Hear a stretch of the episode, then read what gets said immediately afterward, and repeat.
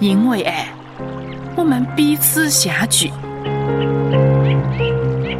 因为爱，我们学习真理，走上正道；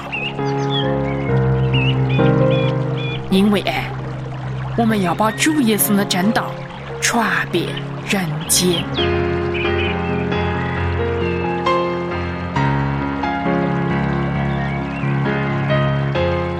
欢迎收听《爱在人间》学道篇。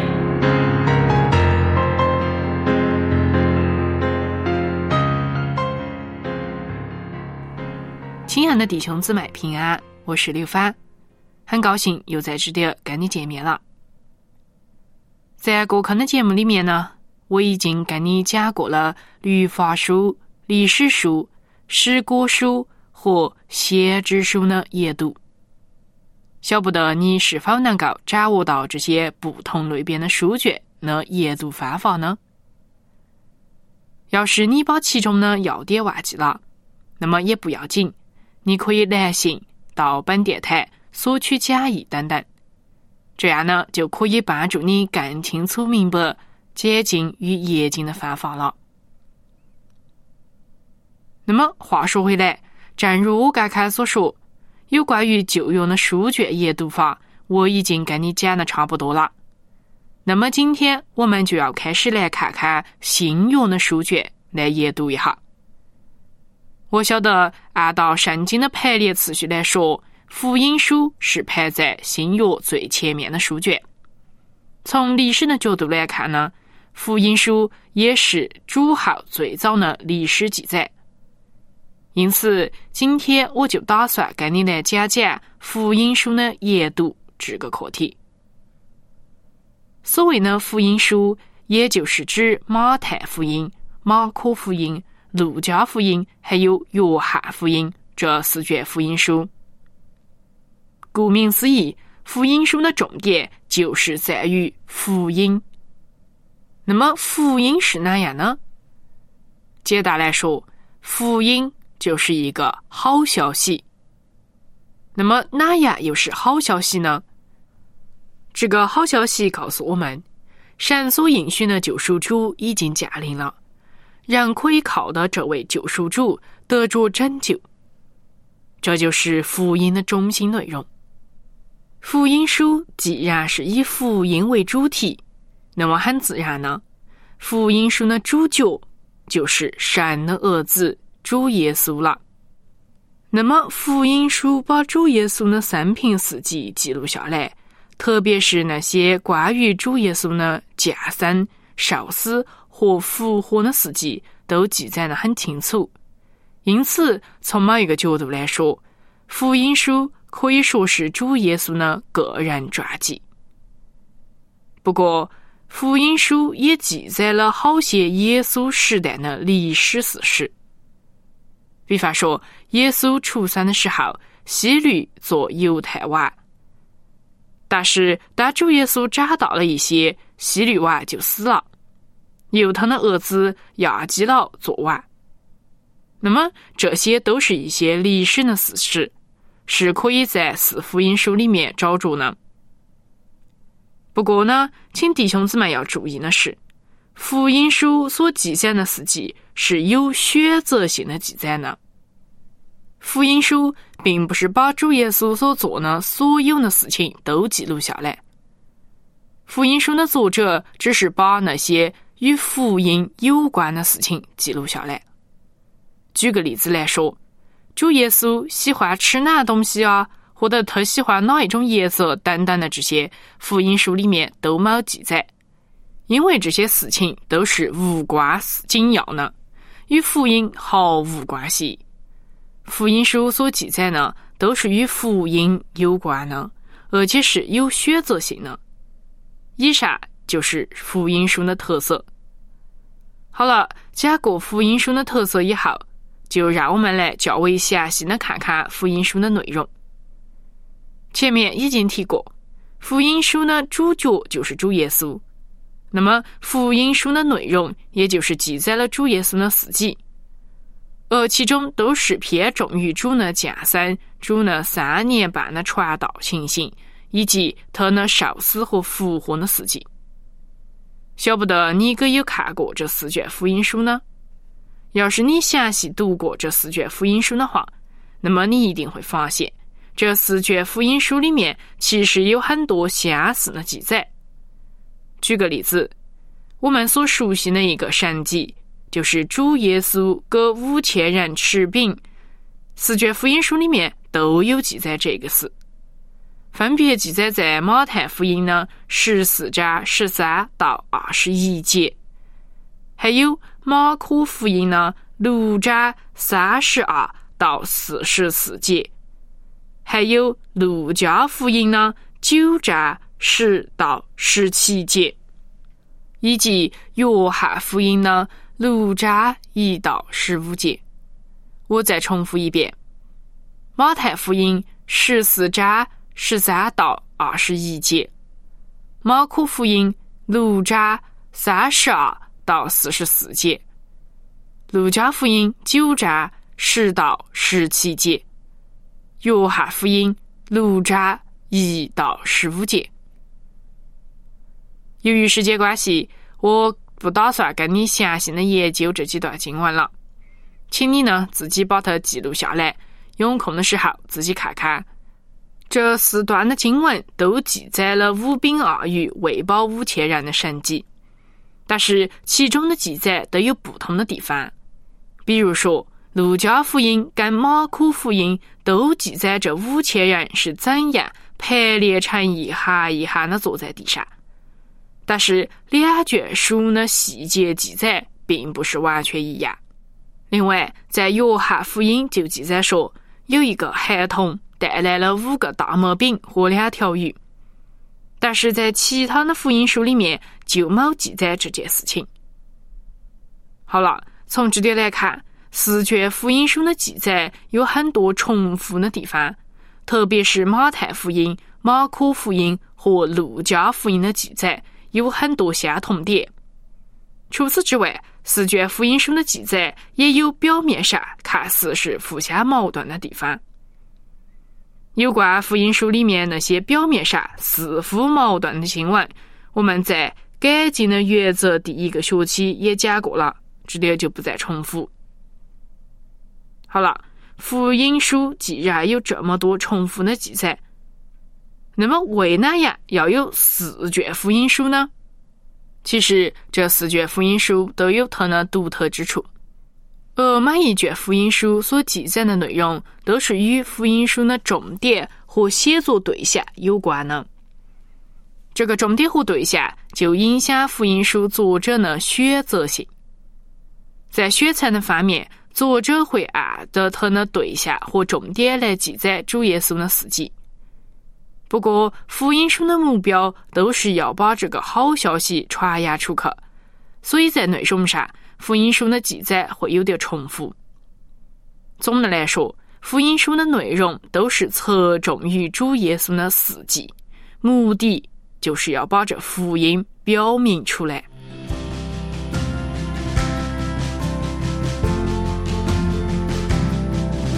学习真道。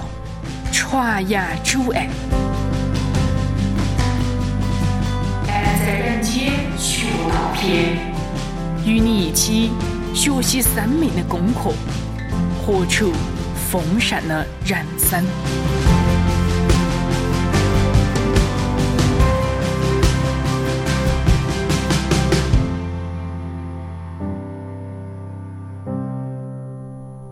明白了福音书的特色。福音书的内容以及记载的特点以后，就让我们来看看研读福音书的方法。基本上，读经的方法有三种。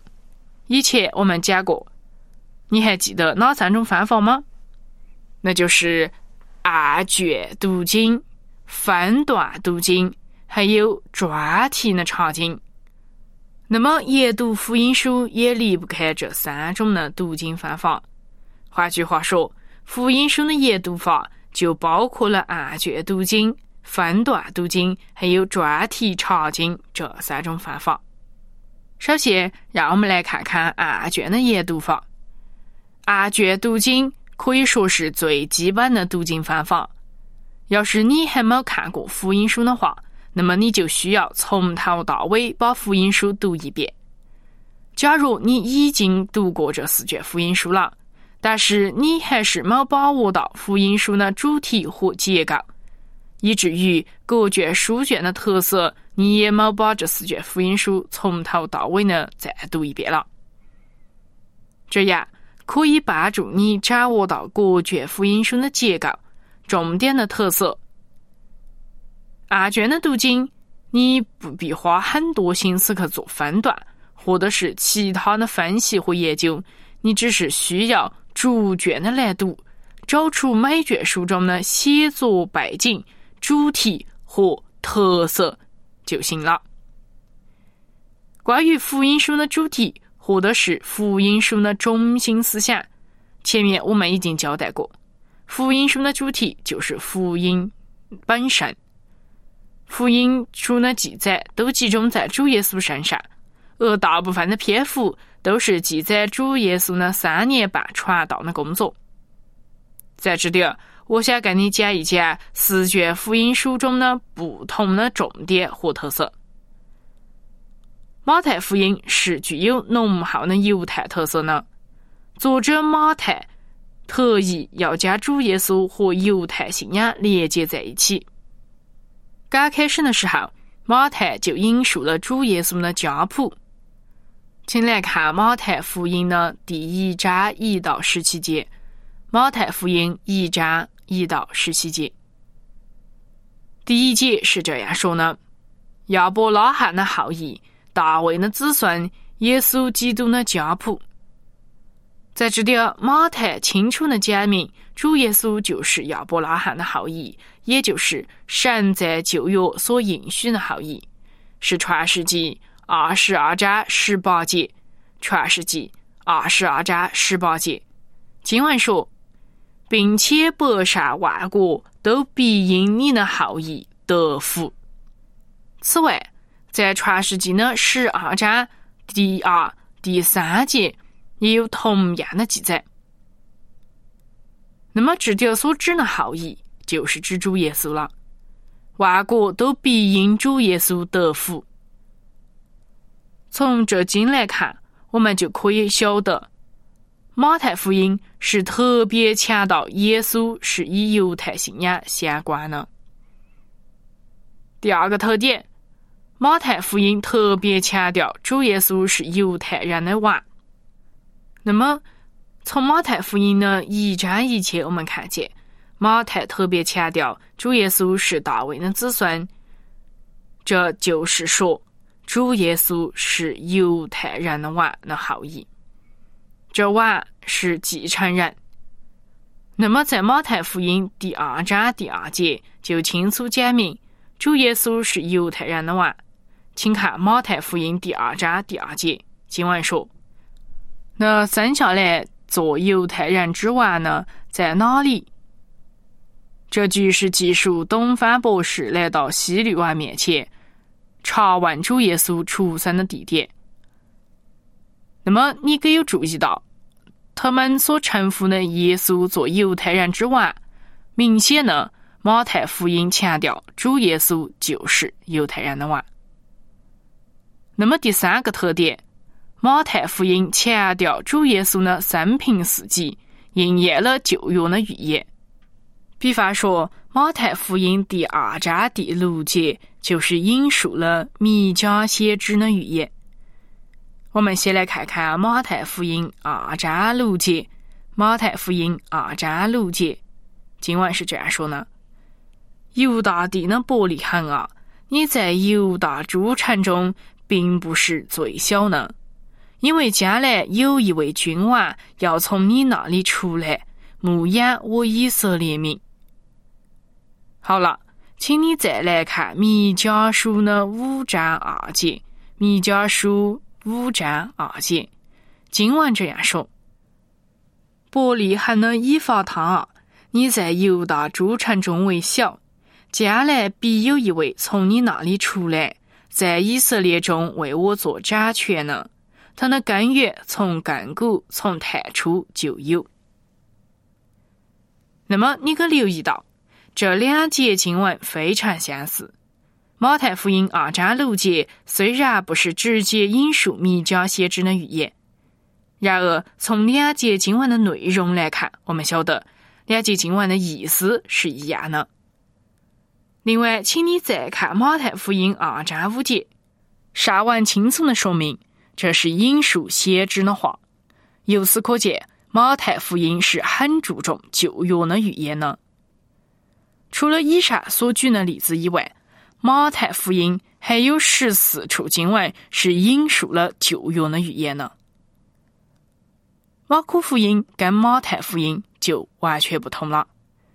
马可福音并没记载主耶稣的家谱，也没刻意的把旧约的预言连在一起。马可福音所注重的是主耶稣的工作，为的就是要表明主耶稣拥有属神的能力，有医病。赶鬼行神迹的权柄，所以马可福音并没记载主耶稣出生和早年的生活，只记述了主耶稣公开工作的片段。另一方面，马可福音又特别点明主耶稣是神的儿子，请看马可福音的一章一节。马可福音一章一节，经文说道：“神的儿子。”耶稣基督福音的起头。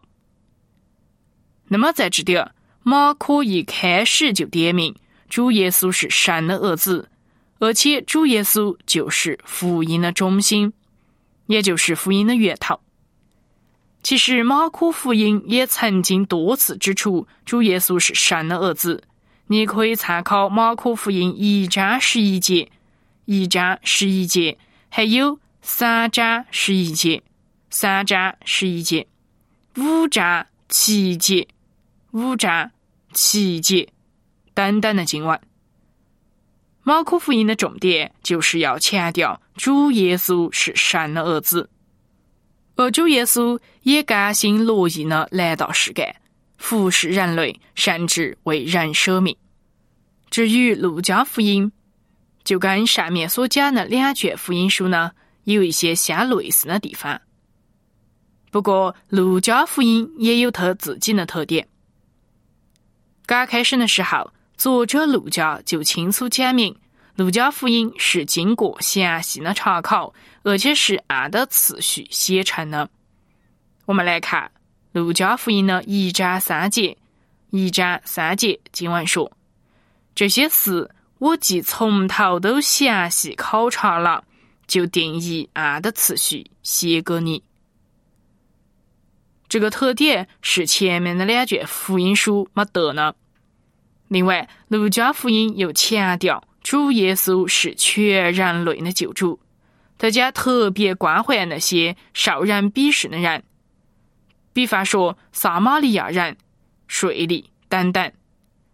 请你翻到路加福音第三章二十三到三十八节。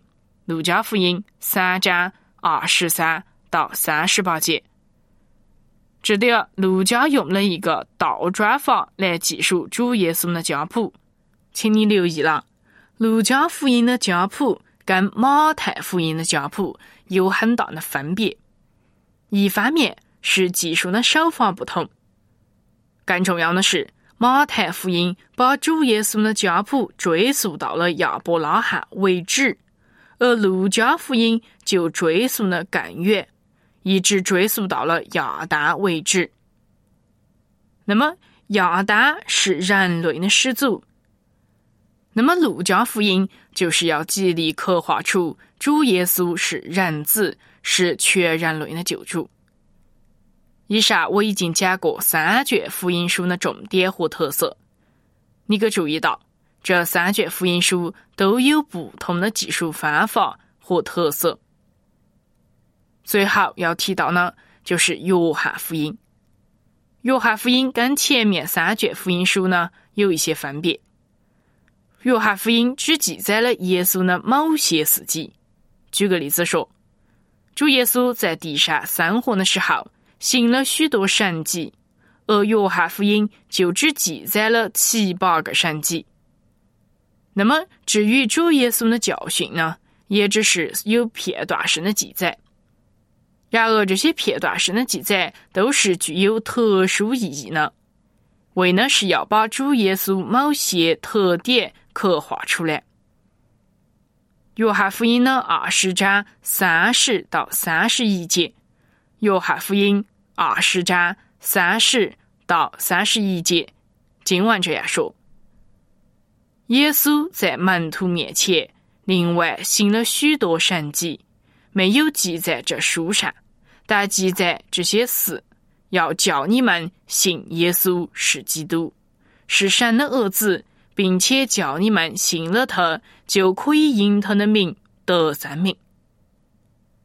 那么这一句就充分表明约翰福音的特色和重点。好了，我们已经把四卷福音书的重点和特色都大概讲了一遍。希望能够帮助你做案卷研经的时候呢，更能够把握到福音书的主题和内容结构。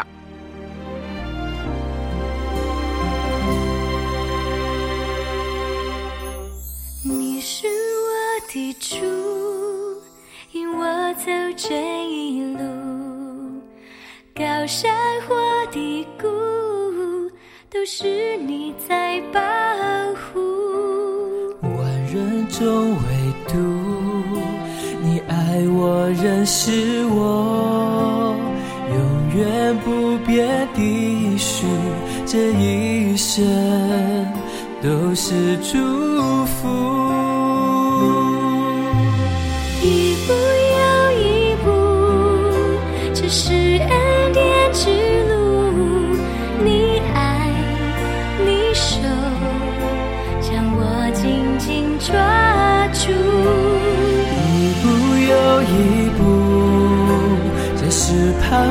之路。你爱，你手，牵引我走这人生路。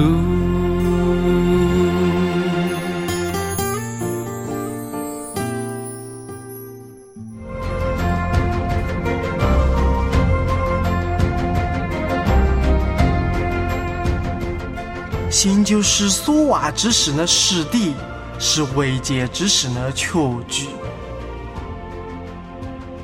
圣经希伯来书十一章一节。爱在人间，爱在人间，把主耶稣的爱洒向人间。